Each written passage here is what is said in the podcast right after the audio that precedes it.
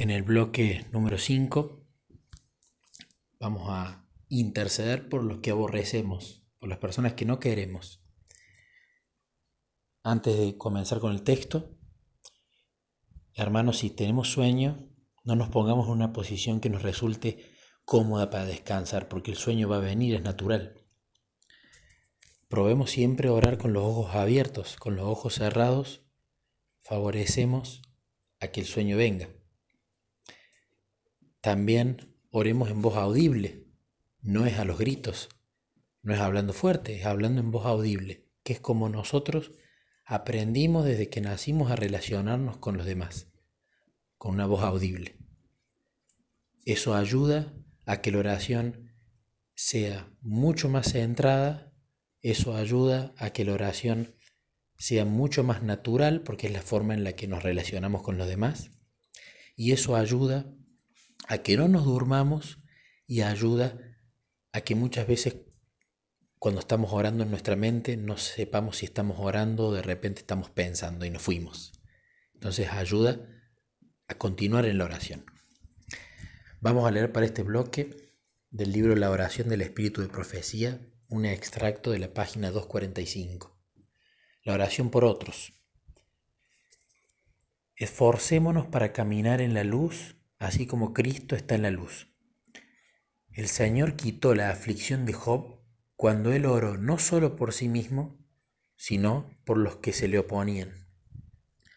Cuando deseó fervientemente que se ayudara a las almas que habían pecado contra él, entonces Job mismo recibió ayuda. Oremos no solo por nosotros mismos, sino también por los que nos han hecho daño y continúan perjudicándonos. Orad sobre todo mentalmente, no deis descanso al Señor, pues sus oídos están abiertos para oír las oraciones sinceras, insistentes, cuando el alma se humilla ante Él. ¿A qué se refiere aquí cuando dice orad, orad sobre todo mentalmente? Es el orar sin cesar. No en todo momento o en todo lugar podemos orar en voz audible, de la manera más natural, cuando estamos en, en el trabajo o en lugares donde hay gente, Muchas veces no vamos a orar en voz audible, porque podemos interrumpir, pero tenemos que orar en la mente. Si vemos a alguien que está necesitado, no esperemos al otro día para orar por esa persona, sino que si vemos que necesita, ya en ese momento sube como incienso en el santuario, subo una oración a mi papá del cielo. Papá, te pido el Espíritu Santo para esta persona, lo necesita, pasa tal cosa, pasa tal otra, es lo que yo veo. Vos conocés su corazón, yo únicamente veo lo externo. Entonces, ¿qué vamos a hacer este bloque? Vamos a pedir el regalo más hermoso que podemos pedir para una persona, que es el Espíritu Santo. Porque el Espíritu Santo es quien la convence de pecado, el Espíritu Santo es quien, cuando esa persona abre el corazón, le muestra sus defectos de carácter, le muestra la necesidad de un Salvador. Es quien la instruye, quien la consuela, quien la dirige es el regalo más hermoso que podemos hacerle a alguien. Entonces, vamos a pedir el Espíritu Santo, nuestro Papá del cielo, en el nombre de Jesús. Pero ¿para quién? Para quienes no nos es fácil orar, o por quienes no nos es grato orar, por la gente que nos daña o nos ha dañado, por esas personas que nos critican, que nos han perjudicado, por las que oramos por sobre todas las cosas en el bloque 1 que quizás no hayamos perdonado ya sea que nos hayan hecho daño hace muchos años, hace poco tiempo, o sea constante y reciente.